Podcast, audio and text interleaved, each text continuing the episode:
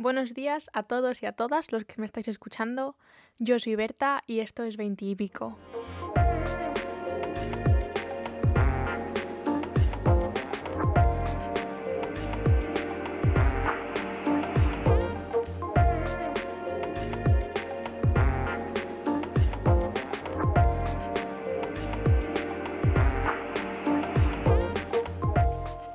Bueno, bienvenidos y bienvenidas otra vez una semana más al podcast. Hoy no me voy a enrollar en absoluto porque se viene una entrevista que hice hace un par de, meses casi ya, pero bueno, las cosas se dieron como fueron y mm, para poneros un poco en contexto, esta entrevista se la he hecho a una de las profesoras a las que guardo más cariño de toda mi vida académica en general y da la casualidad de que en su momento era muy jovencita, fuimos su primera clase de instituto, pero es que a día de la entrevista eh, seguía siendo del club de los veintipico o acababa de salir del club de los veintipico, pero vamos, que hice una excepción, porque mira, tener veintipico o tener treinta y unos pocos días em, es, es lo mismo básicamente. Así que ha sido un placer poder hablar con alguien que estando tan cerca de edad, estaba tan lejos en cuanto a posición en la vida. Porque claro, cuando ella me dio clase yo tenía 15, 16 años y ella acababa de aprobar las oposiciones, así que acababa de salir de su vida académica y entraba a la nuestra. Esta oportunidad, la verdad es que es única, no le pasa a mucha gente el poder volver a hablar con tus profesores desde otra perspectiva. Siempre la tienes cuando estás en clase y ellos te dan clase, pero poder haber vuelto a hablar con ella desde otra perspectiva, teniendo otros roles en la entrevista, ha sido una experiencia, no sé cómo explicarlo. Me puso tan feliz y, y me produjo tanta felicidad y tantos buenos recuerdos, tanto grabando el episodio como luego editándolo y volver a escuchar todo lo que hablamos y todo lo que dijimos en su momento ha sido una experiencia inolvidable y que ojalá pudiera hacer y pudiera haber hecho con tantos otros profesores que mm, no sé, es que no sé cómo describirlo, la verdad es que de verdad que fue mágico, o sea, eh, eh, me produjo tanta satisfacción y tanta felicidad que no me quiero enrollar más, de verdad, porque espero que disfrutéis la entrevista tanto como yo la disfruté, que veáis ambas caras de la moneda casi en una, en una clase de instituto y que aprendáis cosas que a lo mejor no sabíais o que sí que sabíais. Eh, la entrevista se centra sobre todo en la innovación y la creatividad o cómo ser intraemprendedor casi en la docencia, que a priori parece una profesión muy pautada y en la que hay poco espacio para el cambio. Y sin embargo, hay pequeñas cosas, pequeños momentos que lo cambian todo y especialmente cuando las nuevas generaciones de profesores entran em, a, la docencia, traen un montón de, nuevas em, herramientas o de nuevas metodologías y también es verdad que es muy importante, y hablamos de ello en, la entrevista, que la pandemia cambió muchas cosas y todo lo que se pensaba sobre la educación hasta el momento tuvo que redefinirse y tuvo que adaptarse primero a la situación, pero también a las necesidades de tanto alumnos como profesores em, y que no tiene por qué ser todo malo. Es verdad que ha habido momentos muy duros y momentos muy malos en la enseñanza durante una pandemia, pero también se pueden sacar cosas positivas.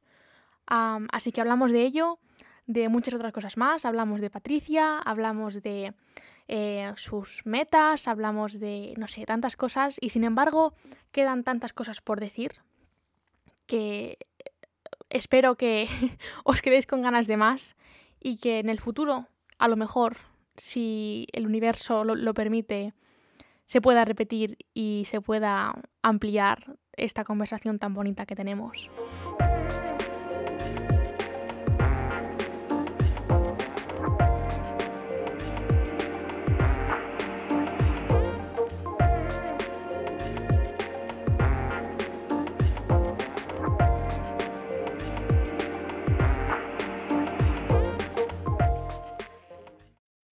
Bueno, y en el episodio de hoy me hace mucha ilusión poder presentaros a alguien que realmente me impactó mucho cuando yo era mucho más pequeña de lo que soy ahora y que fue una revolución, yo creo, en mi manera de, de ver la educación y en la manera en la que interactuábamos con el conocimiento que recibíamos en el instituto. Así que esta es Patricia, mi profesora, una de las que recuerdo con más cariño, porque, bueno, por todo lo que hizo por nosotros, no solamente en sus clases, sino también lo que hacía detrás de sus clases. No sé si quieres presentarte así un poco quién eres o, cómo llegaste al instituto.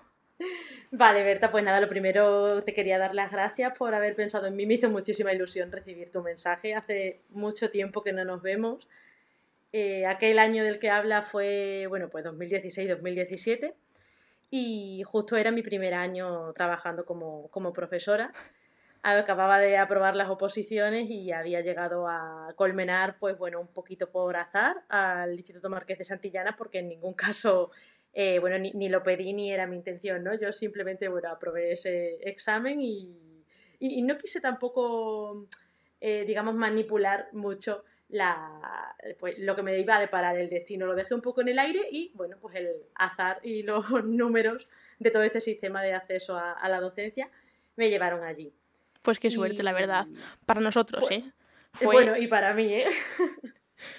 Para mí lo recuerdo con muchísimo cariño ese primer año, que, bueno, con muchísimo cariño y también con, momentos duros, ¿no? Como siempre que se empieza en, un sitio nuevo, eh, con amistades nuevas, con un trabajo además totalmente nuevo y diferente y con un trabajo también, que de esto supongo que hablaremos también más adelante, que es el de la docencia, en el que quizás hay muchas ideas preconcebidas de lo que es, de lo que no es, de lo que debe hacer, de lo que no debe hacer. Entonces, bueno, pues también fue un año eh, en cierto modo tenso, pero, pero bueno, que, disfruté mucho y con vosotros especialmente, que, que erais mi clase de, cuarto y mi tutoría también, ¿no? Sí, sí, claro, yo, yo, lo recuerdo. Yo es que recuerdo tan buen ambiente y yo creo que, que tú tuviste muchísimo que ver con eso. Yo personalmente venía de un año muy, muy duro en tercero de la ESO tuve un año muy, muy malo. Tuve compañeros que, que no nos llevábamos bien y que al final, unos a otros, al final acabamos haciéndonos la vida imposible. Y, y llegar a cuarto y respirar y sentir tan buen ambiente en la clase, no había ningún problema. Bueno, a ver, siempre había los típicos piques, pero, pero más allá de eso, todo el mundo estaba dispuesto a ayudarte cuando lo querías o, cuando lo pedías. y, la verdad es que fue una fantasía tenerte como tutora y como profesora de lengua. Así que me gustaría saber también que, por qué elegiste ser profesora. Pues bueno, primero eh, por seguir el orden cronológico, yo sí. empecé a estudiar filología hispánica, pero yo ya venía de, hacer un año de periodismo, que fue un poquito mi, interés eh, desde que estaba cursando segundo de bachillerato. Pero en cierto modo, pues empezar periodismo fue un poco una decepción, no sé, no, no acabé de encajar pues quizás ni con la carrera ni tampoco con el ambiente y, bueno, pues lo, dejé a mitad de ese primer año y ahí vino pues quizás el primer momento así de, de mi vida académica y laboral donde algo hizo clic y dije, bueno, pues no pasa nada, eh, yo no esperaba esto de mí, no esperaba tener que dejar algo así pero lo he hecho y ahora voy a, bueno, pues a empezar de nuevo y hacer algo que me guste. Y bueno, lo de filología hispánica es verdad que tampoco había sido una idea recurrente, pero me encanta, siempre me ha gustado mucho leer, me ha gustado mucho escribir y también me ha gustado siempre la docencia, pero en un primer momento cuando yo empecé la carrera, eh, bueno, era de las que decía que esto yo creo que seguirá habiendo muchos cuando, cuando hacen filología, que, que yo, vamos, por, encima de mi cadáver me iba a dedicar yo a dar clases en un instituto. Uy, sí. Eso, eso es muy común, ¿eh? Yo sigue pasando ahora también. Yo creo que sí, porque además yo me planteaba, bueno, pues enseñanza de español a extranjeros, eso vale, porque la docencia me encanta, con alumnos que estén motivados, que lo hacen porque quieren, pero yo lidiar con adolescentes que no quieren estudiar, no, no, no. Y yo quiero, bueno, pues eh, investigar, no sé, hay muchas ramas dentro de la filología que tampoco a lo mejor se conocen si estás fuera, pero es verdad que una vez que empiezas a estudiar, pues como en todas las carreras, descubres tantas ramas eh, que, te pueden ofrecer una salida laboral que al final las cosas más clásicas como la docencia, pues yo creo que pierden un poco de prestigio, ¿no? Y, reconozco que yo caí un poco en esa, en esa idea. Entonces, bueno, terminé y, tenía pues esos proyectos a lo mejor de hacer un máster investigador o igual luego ya pues seguir por ese camino de, de hacer una tesis en algo que realmente me interesara, pero bueno, al final cuando hubo que tomar una decisión, pues pensé, mejor hago eh, este máster que está orientado luego simplemente a, a opositar o a dar clases en, en, cualquier institución sin oposición. Y luego ya, pues hago otra cosa que me guste, pero como que voy a quitarme esto del medio, pues porque así ya lo tengo hecho, por si acaso en algún momento de mi vida, pues lo, lo quiero eh, utilizar, digamos. Y entonces nada, pues hice ese, ese máster, ya te digo, un poco sin ganas y cuando llevábamos seis meses de curso, eh, se empezaban las prácticas. Y bueno, por, cuestiones personales decidí volver a mi casa. Yo estaba estudiando fuera de, mi lugar de nacimiento y de residencia. Y decidí volver a casa con mis padres y aprovechar para hacer esos meses de prácticas en el instituto donde yo había estudiado.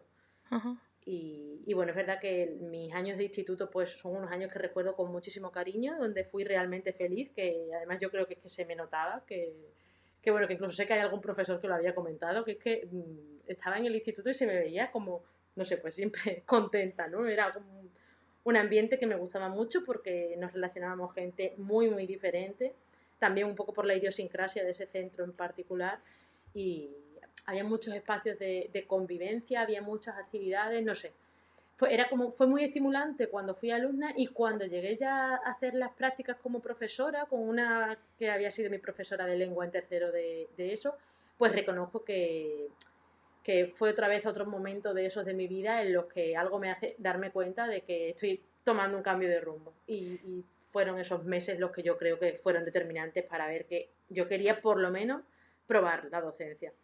¿Qué fue lo que más te impactó cuando llegaste? Tú te fuiste como estudiante y ahora llegas como profesora. ¿Y, qué fue lo que percibiste? Pues quizás lo que más me sorprendió y creo que, que, a lo mejor es un poco lo que le pasaría a todo el mundo que lo probara, es ver un poco la cantidad y la calidad de trabajo que hay detrás de cosas aparentemente simples, ¿no? Yo creo que muchas veces era lo que apuntaba un poquito al principio, de que quizás la docencia, como, como al final todo el mundo ha pasado pues por colegio, instituto, mm, universidad, mucha gente o formación profesional, eh, eh, parece que todo el mundo tiene la potestad de opinar, que eso por supuesto que lo tenemos, pero de sentar cátedras en según qué asuntos, ¿no?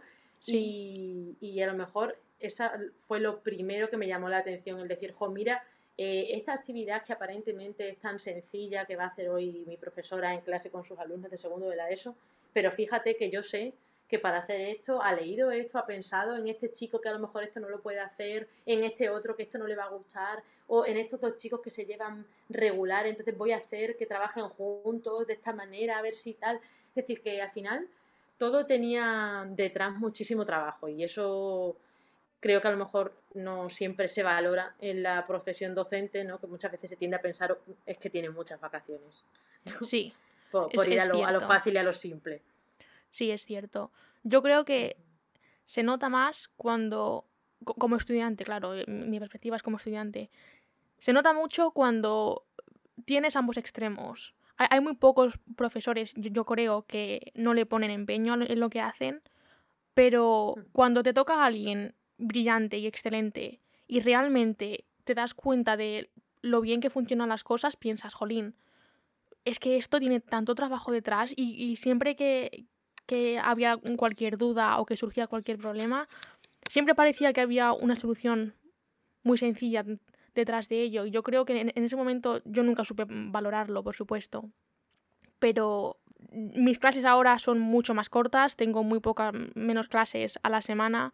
Y es verdad que, que parece casi como que el hecho de que sean menos horas implica que le pongan menos empeño en lo que hacen, pero, pero no es cierto. Mm. Es como que cuanto más condensado está, más te das cuenta de lo mucho que tienen que preparar las cosas. Así que eh, es que me parece una cosa que realmente la gente debería empezar a valorar. Porque, porque es, un, es un reto. Yo creo que tratar con, con gente en edad de instituto es un reto muy grande. Y, y que las cosas funcionen es que, vamos, no se puede pedir nada más. Sí, por eso, yo creo que es un poco esa idea, tratar con gente en general, pues siempre tiene sus dificultades y sus, y sus cosas buenas, ¿no? Que para mí, por supuesto, compensan, pero vamos, con creces.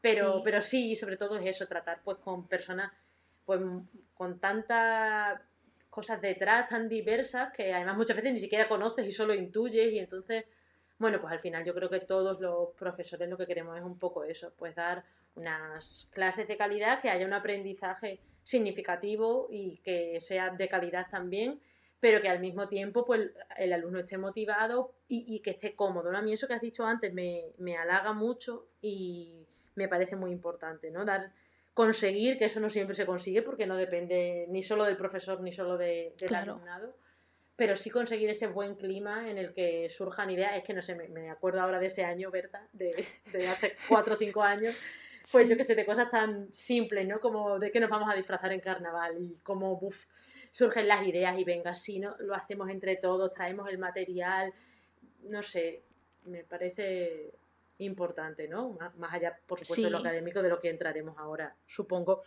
Y, sí. y creo que es eso, que sobre todo generar espacios seguros y espacios de diálogo y espacios donde todo el mundo pues pueda sentir que, tiene algo que aportar, ¿no? Más allá de... Yo creo que eso es, sí, es lo más importante, especialmente para gente de esa edad, a, los 16 años. Yo lo que más quería cuando yo iba a clase era tener casi una comunidad en, mi clase yo quería que eso fuera mi pequeño grupo de, gente. Y, que yo pudiera ir a clase y que pudiera, pues eso, o hacer preguntas a, quien yo quisiera, o, o, pedir ayuda, o, preguntar, Jolín, pues mira, me pasa esto, ¿a alguien más le pasa? Son cosas así y que además, con lo de carnaval, yo recuerdo batallas campales en diferentes clases Porque es que, claro, indudablemente, tú tienes a 30 alumnos, cada uno de, su casa y, cada uno con ideas diferentes, para poner de acuerdo a la gente era horrible. Y yo recuerdo que, que nadie lo trató como si fuera, pues eso, una, una pelea por mi idea, mi idea. Pues yo quiero mi idea. Yo creo que al final, e, ese año en particular, recuerdo que nos disfrazamos del juego quién es quién, así que hubo bastante libertad para elegir quién eras. Pero, pero es que hasta que llegamos a ese punto, yo no recuerdo a nadie imponiendo su idea. Yo recuerdo pensar, bueno, pues si alguien que, que realmente no quiere, no sé, que no quiere llevar un disfraz muy grande porque se, se, siente que va a llamar mucho la atención y no quiere que pase eso. Pues esa, ese sentimiento se respetaba y se decía, vale, pues si, si, esto va a hacerte sentir mal, no lo hacemos y se busca otra cosa diferente. y, yo creo que eso fue realmente, es que, es que fue la primera vez que yo sentí que, que había un debate en el que nadie iba a pisarme. O, o, que nadie iba a pisar a otra persona y que esa persona iba a irse a su casa y iba, a pensar, Jolín, pues es que yo no quiero ir a clase mañana para mm, no encontrarme con esta persona. O, yo no quiero ir porque es que ya sé que mañana voy a llegar, voy a hacer una pregunta en biología y alguien se va a reír de mí porque va a pensar que es una pregunta muy simple. Sí, es que eso es genial, que tengas ese recuerdo. Bueno, pues por explicar un poco en qué consistió aquel disfraz que, tanto estamos rememorando, lo que hicimos fue diseñar un marco que imitaba a esas piezas del juego quién es quién que, que vas bajando cuando vas descartando personajes y ese marco era lo que todos teníamos en común. Y luego lo que hicimos fue que cada uno rellenara, digamos, dibujara el cuadro, dibujara la imagen que quería dentro de ese marco, con un límite que era vestirnos, disfrazarnos de algún elemento que tuviera una vinculación con los años 80 y 90, que era lo que había decidido el centro. No lo había pensado, pero me parece una metáfora interesante de lo que tiene que ser pues, el aprendizaje y también la enseñanza, ¿no? Hay cosas que no pueden cambiar o que no puedes cambiar porque vienen de, instancias que no controlas y hay un marco que es un contexto que tenemos que compartir, que puede ser el aula, pero luego dentro de ese marco pues hay espacio para, muchas sensibilidades individuales y para muchos planteamientos que, hay que desarrollar y que son particulares pero que tienen un sentido también en la comunidad. Me parece, me parece interesante también enfocarlo así esto conecta muy bien con la siguiente pregunta que, tenía para ti, que es que si tú crees que se promueve la innovación o la creatividad dentro de la docencia. Pues, a ver, es una pregunta complicada porque también el propio concepto de innovación, pues yo creo que, a veces se ha viciado mucho, es decir, hay quienes son detractores total de la palabra innovación y quienes son defensores a ultranza de la palabra innovación La innovación yo creo que en el aula siempre está porque innovar no es solo eh, utilizar una tecnología puntual o una actividad que nadie ha hecho, sino que al final estamos innovando continuamente porque trabajas con personas y serán situaciones que tú no prevés y por tanto hay innovación continua. Pero luego es verdad que, bueno, que al margen de todo eso, existen pues nuevas tendencias en educación, que, quizás es lo que se engloba más dentro del término de innovación actualmente pues que no todo el mundo acepta de la misma forma. A mí me parece importante que cuando se decide hacer una actividad o un planteamiento, una metodología innovadora, que no lo hagamos por el simple hecho de estar haciendo algo novedoso. Eh, un poco con esa, esa dinámica que creo que nos han aportado las redes sociales de voy a hacer esto porque es bonito y quiero que se vea. Sí. Sino que la verdadera innovación válida es la que es significativa. O sea que que va a motivar un aprendizaje mm, mejor o de la misma calidad, que va a hacer sentir cómodo al alumno y también al profesor y que va a tener un resultado, pues, pues no sé, positivo para los dos, ¿no? Que no es simplemente hago esto porque es guay y porque, y porque nadie lo ha hecho.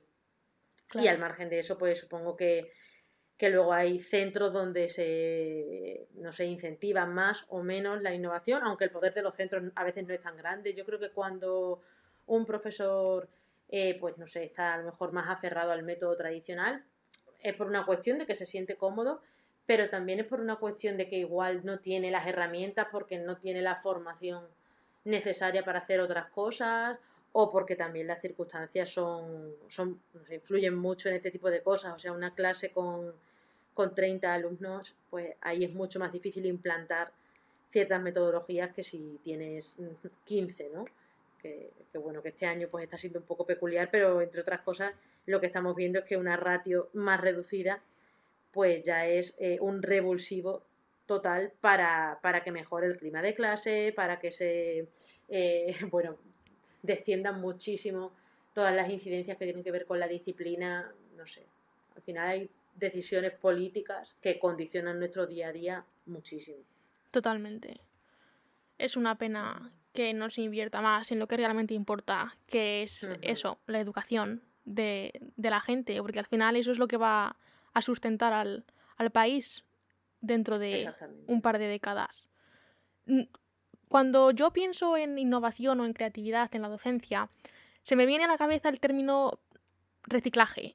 Hay, a veces, que, hay veces que, yo recuerdo haber escuchado a algunos de mis profesores decir, es que yo me tengo que, que reciclar, o cada cierto tiempo tienes que pasar por un proceso de, reciclaje. ¿Crees que hay algún tipo de, reciclaje también que está influido por em, la entrada de nuevos profesores o, de nuevas generaciones a la docencia? Porque claro, cuando hablas de la docencia es un ámbito tan grande, es que desde profesores que tienen eso, pues 27, ¿Qué edad em, empezaste tú a ser profesora? Yo ¿Con qué edad? 25. 25. aquel año tenía 25. Pues es que desde los 25 años hasta, pues eso, profesores que, que, se jubilan con 60, debe haber un, casi shock intergeneracional brutal, ¿no? Porque es que al final hay menos diferencia de edad entre alumno y profesor en, en, nuestro caso que entre lo que hay entre tú y alguien que se va a jubilar dentro de dos años. Claro, sí, así es. Y de hecho, cuando llegué al, al Marqués de Santillana, mi primera impresión fue esa, ¿no? Claro, yo era muy joven y era un, es un instituto pues con mucha tradición y un instituto en el que había en ese momento, porque las cosas han cambiado bastante, pues claro, una plantilla de gente que uno llevaba allí mucho tiempo y dos era gente en general, eh, pues bueno, mm, Pero es verdad que, a partir de 2016, bueno, pues también un poco por cómo han ido eh, las oposiciones y la entrada de, nuevos profesores, se ha ido renovando bastante el claustro. Bueno, pues ni una cosa es positiva en sí misma ni, ni la otra es negativa. Yo creo que al final el balance es bueno porque el hecho de que empezáramos a convivir profesores de edades muy diferentes ha supuesto un enriquecimiento eh, pues muy, muy grande, ¿no? Yo reconozco que aprendí mucho de profesores con los que pues, aparentemente no tenía nada más que ver que el compartir la profesión y que sin embargo me enseñaron cosas, dinámicas, eh, herramientas que me han servido mucho y que me siguen sirviendo. Y quiero pensar que al contrario también ha sucedido, ¿no? Que al final pues yo he podido enseñarle a alguien a utilizar mm, tal plataforma o, o tal aplicación que permite, no sé, calcular las notas medias porque esta persona lo hacía a mano con calculadora. Pues son pequeñas tonterías, pero creo que las sinergias esas que se han ido produciendo, en concreto en nuestro centro, han sido positivas. Y eso, mm, desde marzo de 2020, ya ha sido brutal, porque ahí sí que fue de un día para otro pasar de la presencialidad y de la normalidad total a tener que montar todo un sistema de enseñanza, de evaluación y de clases pues con plataformas que en muchos casos había personas que no habían utilizado nunca, ¿no? Y ponerte delante de una cámara y tal, eh, no sé, fue un boom, fue muy estresante, sobre todo pues para estos profesores que no estaban tan familiarizados con esto, pero creo que, que, bueno, dentro del desastre que ha supuesto la pandemia, hay cosas que se han quedado con nosotros, en concreto en la docencia, que son positivas, ¿vale? Hay muchas que no, pero hay cosas que son positivas. ¿Qué crees de lo que se ha desarrollado en cuanto al tema educativo durante este último año? ¿Qué crees que va a quedarse después de que todo esto pase en su mayor parte y que se vuelva a las aulas y que se vuelva a dar clase? ¿Hay algo que tú crees que vaya a, a ser parte de la normalidad, aunque se haya creado durante la pandemia? Pues yo creo así, bueno, pues por empezar por lo más básico, que por ejemplo eh, toda esta tendencia a la reunión online, al encuentro online, va a ser, mm, pues creo que para siempre. Eh, por supuesto que hay espacios de convivencia que, que, tienen que volver, ¿no? Porque al final, pues no sé, un claustro de profesores también necesita el contacto directo y eso es muy importante. Pero es verdad que hay otro tipo de encuentros que muchas veces no hacíamos porque era imposible coincidir, porque tal, porque el horario, porque me encantaría hablar con el profesor de matemáticas y el profesor de física y química para hacer un proyecto, pero no coincidimos en ningún hueco, pero tal. Y, eso pues la videollamada lo ha solucionado, ¿no? Mm, oye, te mando el enlace y esta tarde en un momentito hablamos esto, o mira, me ha surgido este problema, quiero que hablemos de este alumno, o sea, todo lo ha agilizado bastante el disponer de, esta herramienta de, la reunión online y eso creo que se va a quedar. Eso entre docentes.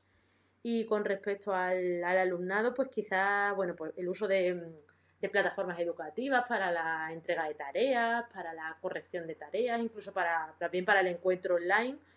Yo quiero creer que también va a permanecer y que en parte ha posibilitado, pues por parte de los docentes, a lo mejor menor dependencia del libro de texto y por parte de los alumnos, pues ser capaces de trabajar de una forma más autónoma. ¿No? Sabes que tienes un material y tienes una tarea que hacer. Sí. Y no necesitas que te digan página 205 ejercicio 7, ¿no? no Creo que esas cosas, pues a lo mejor sí que, sí que han avanzado en este último año y pueden permanecer con nosotros en convivencia con la enseñanza, pues más, llamémosla normal. Sí, yo creo que eso va a ser muy útil, especialmente porque eso se parece más a lo que es la vida real después del instituto. Porque claro, tú cuando empiezas a trabajar, nadie te va a decir tienes que mirar este libro de texto en la página 150. Tú tienes que buscártelas, bueno, claro, todo depende del ámbito en el que vayas a, trabajar, por supuesto, pero habrá casos en los que tengas que buscarte la vida para encontrar información sobre algo. Y, claro. Y es verdad que, que cuanto más se promueva esta nueva técnica y que la gente se sienta más segura y más cómoda haciéndolo, porque al final yo creo que, que siempre hay ese miedo a decir voy a hacer algo mal y, y no voy a saber encontrarlo o no voy a saber hacerlo bien.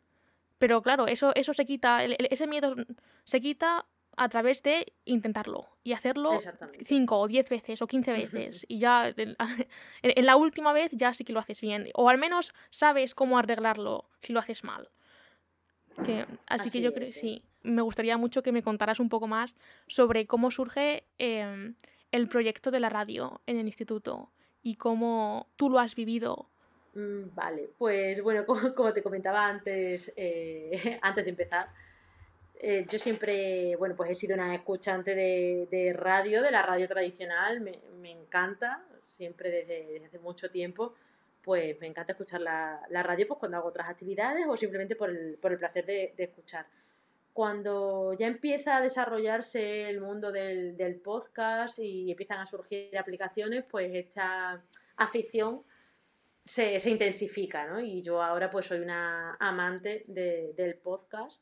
En general me satisfacen muchas de mis inquietudes porque me permite mm, conocer muchas realidades, muchos temas que a lo mejor me interesan, pero en los cuales nunca me he parado a leer un libro especializado o a hablar con un experto. Y entonces es verdad que, que eso me abre, fue quizás la, la, primera apertura un poco al, al mundo de, de la radio desde otro punto de vista.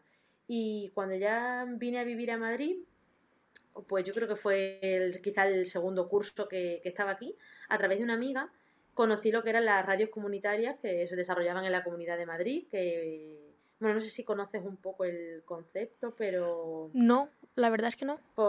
creo que también es interesante que, bueno, pues porque se, se conozca un poco más. Al final, una radio comunitaria, pues digamos que es una radio que, tiene la intención no, de, no del lucro, por supuesto, ¿no? Es totalmente independiente de, publicidad, de propaganda y de otros intereses, sino que surge normalmente como proyectos colaborativos o asociativos. En Madrid, por ejemplo, están muy vinculados a los barrios y lo que ofrecen es un altavoz pues a los vecinos, o sea, quien tradicionalmente pues no suele tener voz que se pueda amplificar más allá de, de lo, de lo particular y los círculos cercanos. ¿no? Entonces las radios comunitarias pues yo creo que tienen una labor pues tanto de difusión de esas voces como de intervención en el entorno.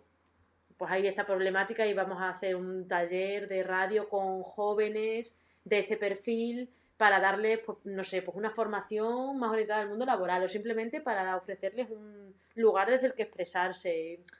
En fin, que es un concepto de radio también como herramienta de, intervención social y me encantó. Estuve poquito tiempo porque, porque, bueno, al final luego era un poco difícil para mí desplazarme allí, pero estuve un tiempo como voluntaria en una radio de, de Villaverde, en OMC Radio, y ya fue como el, el punto que, que, necesitaba para empezar a hacer algo, porque esa idea de la radio como proyecto de intervención me parecía totalmente aplicable al, al instituto. Un poco por lo que tú decías antes, ¿no? Porque al final el instituto es también una comunidad y más allá de lo académico, me parecía interesante tener un lugar en el que todos pudiéramos tener voz y que al mismo tiempo además pudiera servir como una herramienta académica para quien, para quien quisiera, ¿no?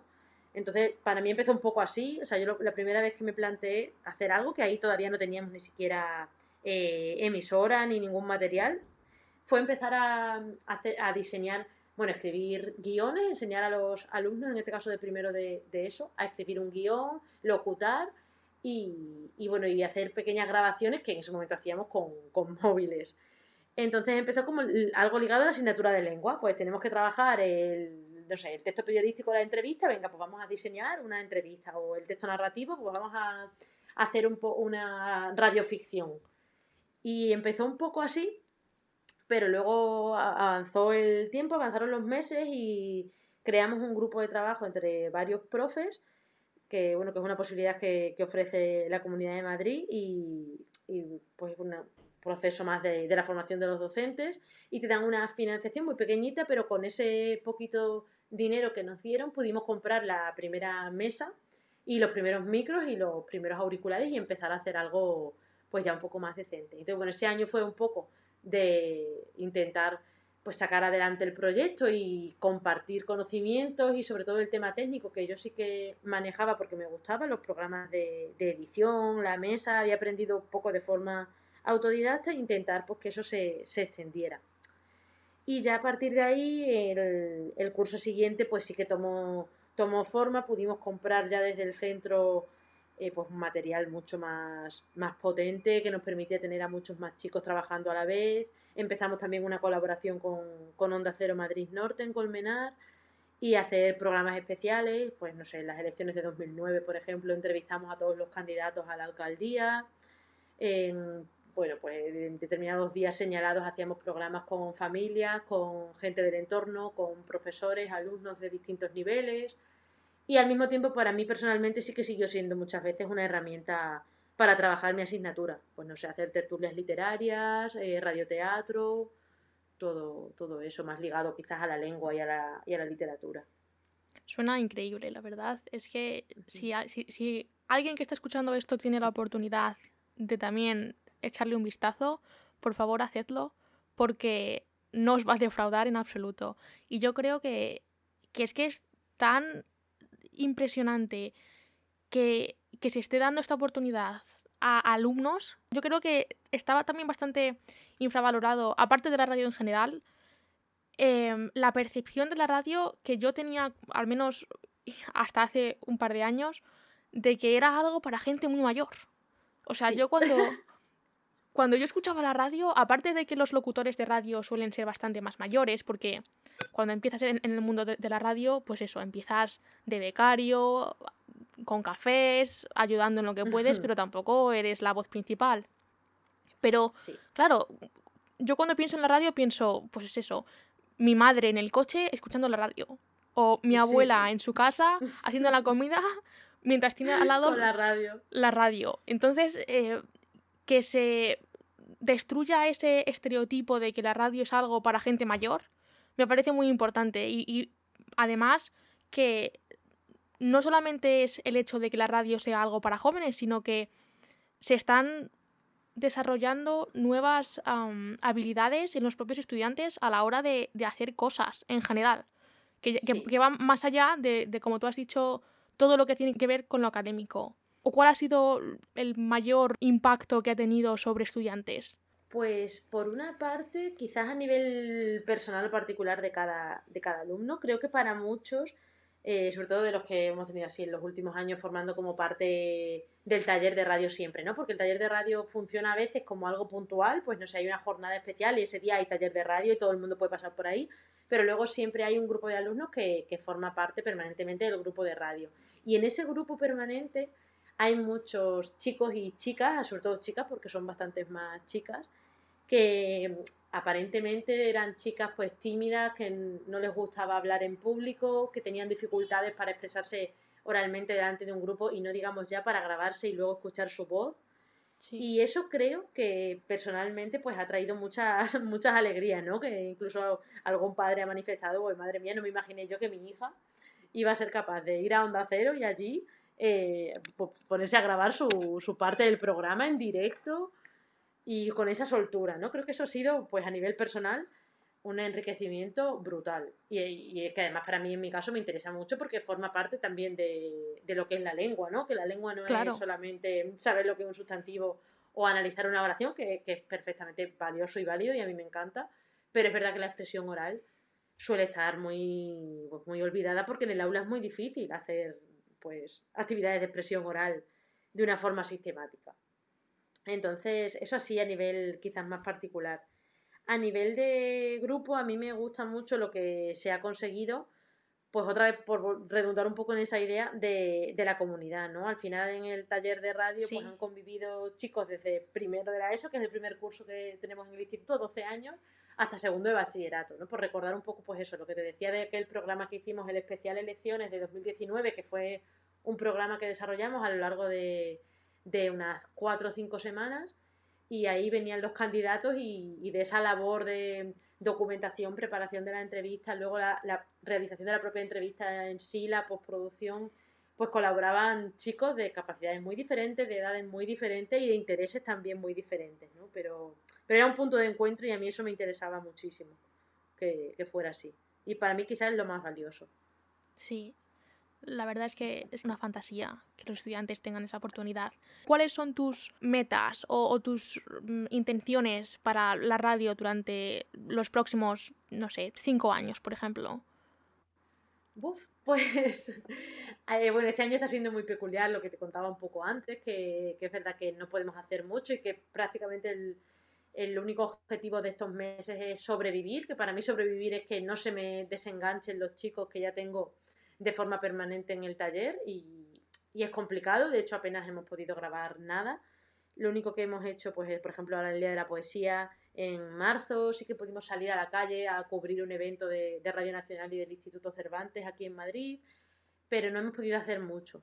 En los próximos años a mí sí que me gustaría alcanzar pues una sistematicidad que no tenemos. Ahora nos movemos mucho por pues es el día de la poesía o es el día de la paz o es el día de la mujer vamos a mm, diseñar un programa para eh, tratar algún asunto relacionado con ese día. O cuando estábamos colaborando con Onda Cero, pues nos proponen hacer un programa, normalmente suele ser una especie de magazine, ¿no? Bastante variado, eh, sobre un tema.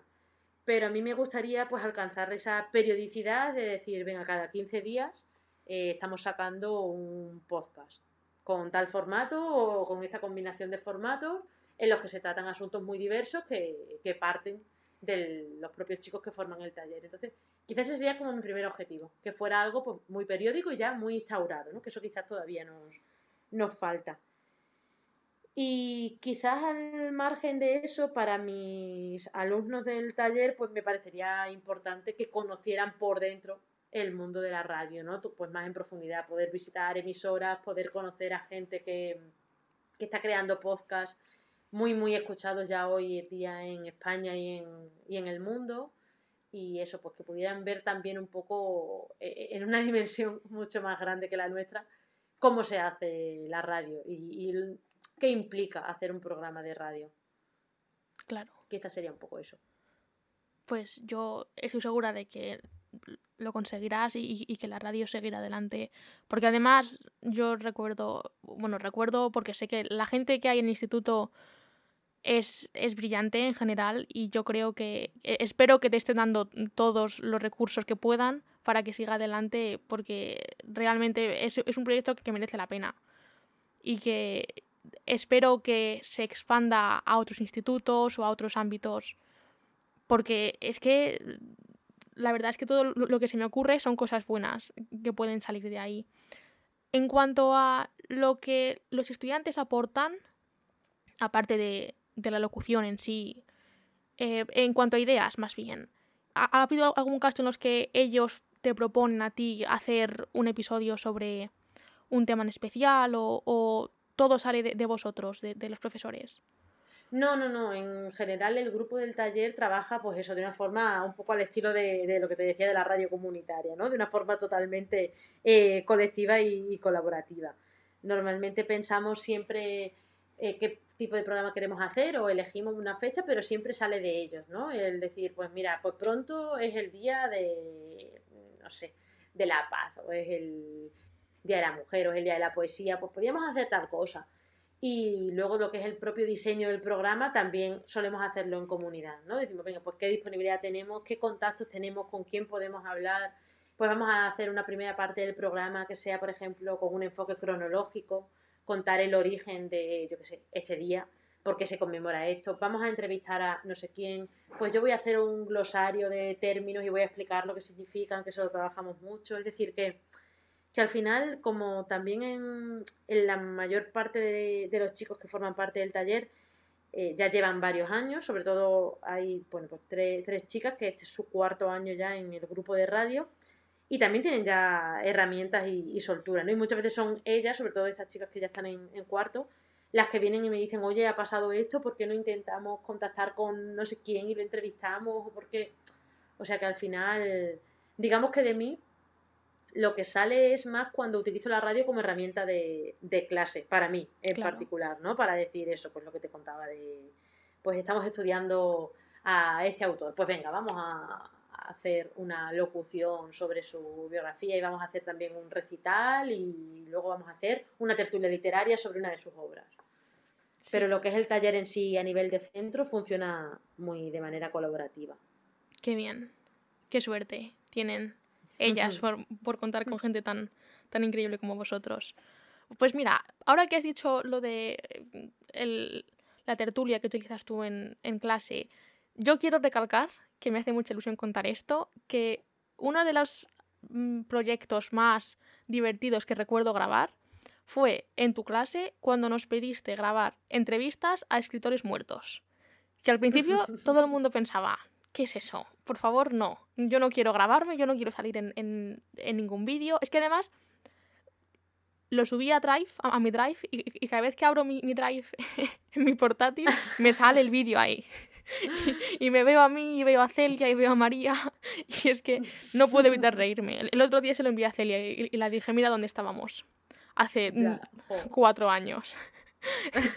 Así que eh, la verdad es que fue una pasada. Y yo creo que eso me dio la confianza suficiente para luego salir de mi zona de confort.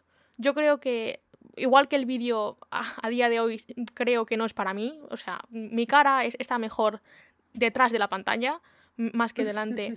Pero yo creo que esto, pues eh, este podcast y, y, la valentía o la confianza para poder grabarlo sale de, de, este tipo de experiencias en las que tú nos empujaste y nos dijiste, pues ahora hacéis esto. Y tampoco es que nos diste, o sea, porque esto parece bastante... Mm, bastante a malas casi, porque dijiste, hay que hacerlo de esta manera.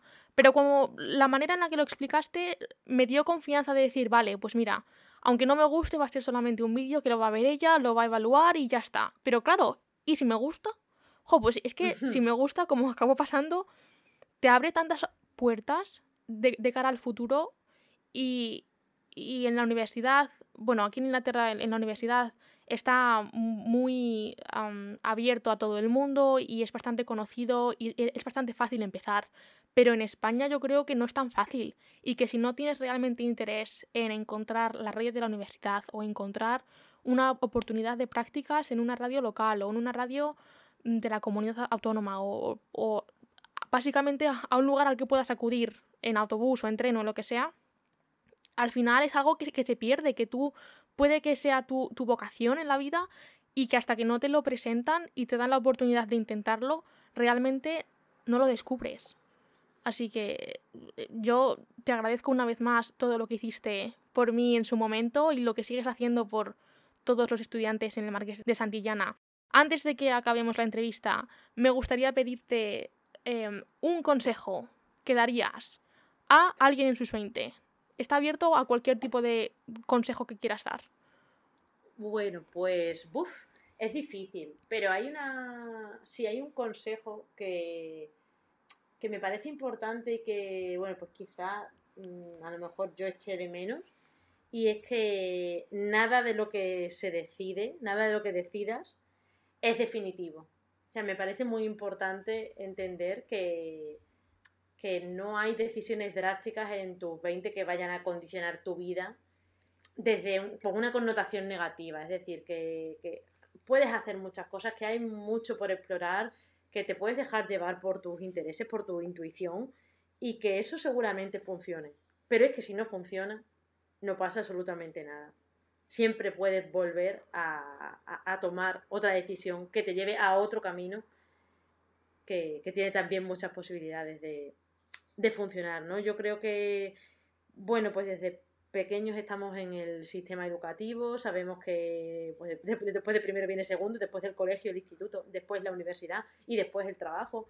Y sobre todo en estos últimos años en los que todo parece que es líquido, mm, no se están cumpliendo esas pautas que, que estaban tan claras. Y eso muchas veces es una fuente de frustración y creo que también es importante contar con ello, es decir, pues, por supuesto que lo mejor sería eh, poder garantizar una estabilidad ¿no? y, un estado del bienestar y unas condiciones socioeconómicas buenas para todo el mundo, pero al margen de eso, es decir, una vez conquistado eso, no pasa nada si te equivocas, no pasa nada si no sabes qué carrera quieres estudiar, no pasa nada si estás estudiando una carrera y de repente dices, madre mía, esto no es para mí, lo tengo clarísimo, no sé qué he hecho, o acabo de terminar esta carrera porque yo he pensado toda la vida en dedicarme a esto y ahora resulta que es que no me apetece nada, no me interesa nada, porque lo que me interesa es algo totalmente diferente, pero mi familia no lo va a aceptar o qué van a decir mis profesores, no sé.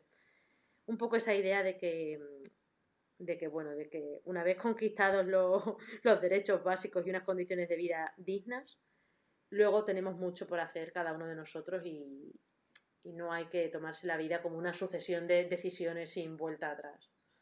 Eso está muy bien, es, un muy buen consejo que yo desde luego pienso llevar a cabo. Y yo creo que, al final lo que tú dices está también muy relacionado al tipo de sociedad que tenemos hoy en día. Pues ah, porque hace, claro, hace 50 años, bueno, en España fue un caso especial por toda la dictadura, pero hasta este siglo casi la vida estaba muy pautada porque tampoco había muchas posibilidades para hacer otra cosa. Eso es. Pero claro, ahora que se ha abierto un mundo de posibilidades en todos los aspectos, porque hay acceso a cualquier parte del mundo en segundos a través de Internet, o hay acceso a mm, cientos de nuevas carreras o cientos de nuevas profesiones. Yo creo que es muy importante y que, y que tampoco es muy importante saber lo que vas a hacer en cada momento, porque es que es imposible saberlo todo, yo creo. Así que yo, en mi experiencia hasta ahora, estoy muy de acuerdo contigo y, y, aunque sea complicado porque a mí me viene impuesto desde muy pequeña, pero no porque nadie me lo haya dicho, sino porque es verdad que creces y que parece que todo el mundo tiene toda su vida ya hecha y parece que, todo el mundo sabe lo, que va a hacer y lo que está haciendo y lo que va a hacer en el futuro, pero es verdad que, nunca se sabe, que la vida es muy impredecible en ese aspecto. Así que sí. Así que pues eso, muchas gracias por acompañarme hoy. Ha sido un placer. Siempre es un placer hablar contigo. Cuando vuelva a España intentaré pasarme a ver, porque es que la, verdad es que he hecho mucho de menos a mucha gente del instituto y siempre es un placer volver a casa. Muchas gracias, Berta. Muchas gracias por pensar en mí. La verdad es que, bueno, es la primera vez que, que me entrevistan así, de una forma tan exhaustiva. Me ha hecho muchísima ilusión y, y lo he esperado con muchísimas ganas. Y bueno, me alegro de que compartas conmigo un poco ese recuerdo feliz, ¿no? De, de ese curso que compartimos, que la verdad es que para mí fue, bueno, pues el principio de, de una vida nueva y, y, desde luego el principio de una vida feliz a pesar de, de las dificultades, ¿no? Que, que, también las hay, pues como, como en todo. Por supuesto. Pero, pero bueno, ha sido un auténtico placer. Jo, pues muchas gracias. Y eso es todo. Espero que os haya gustado, que lo hayáis encontrado muy, no sé, Em, inspirador casi, diría. Y ya sabéis, si os gustaría seguir escuchando cosas, no os olvidéis suscribiros tanto en Spotify como en Apple Podcasts o en cualquier otra plataforma en la que escuchéis podcasts.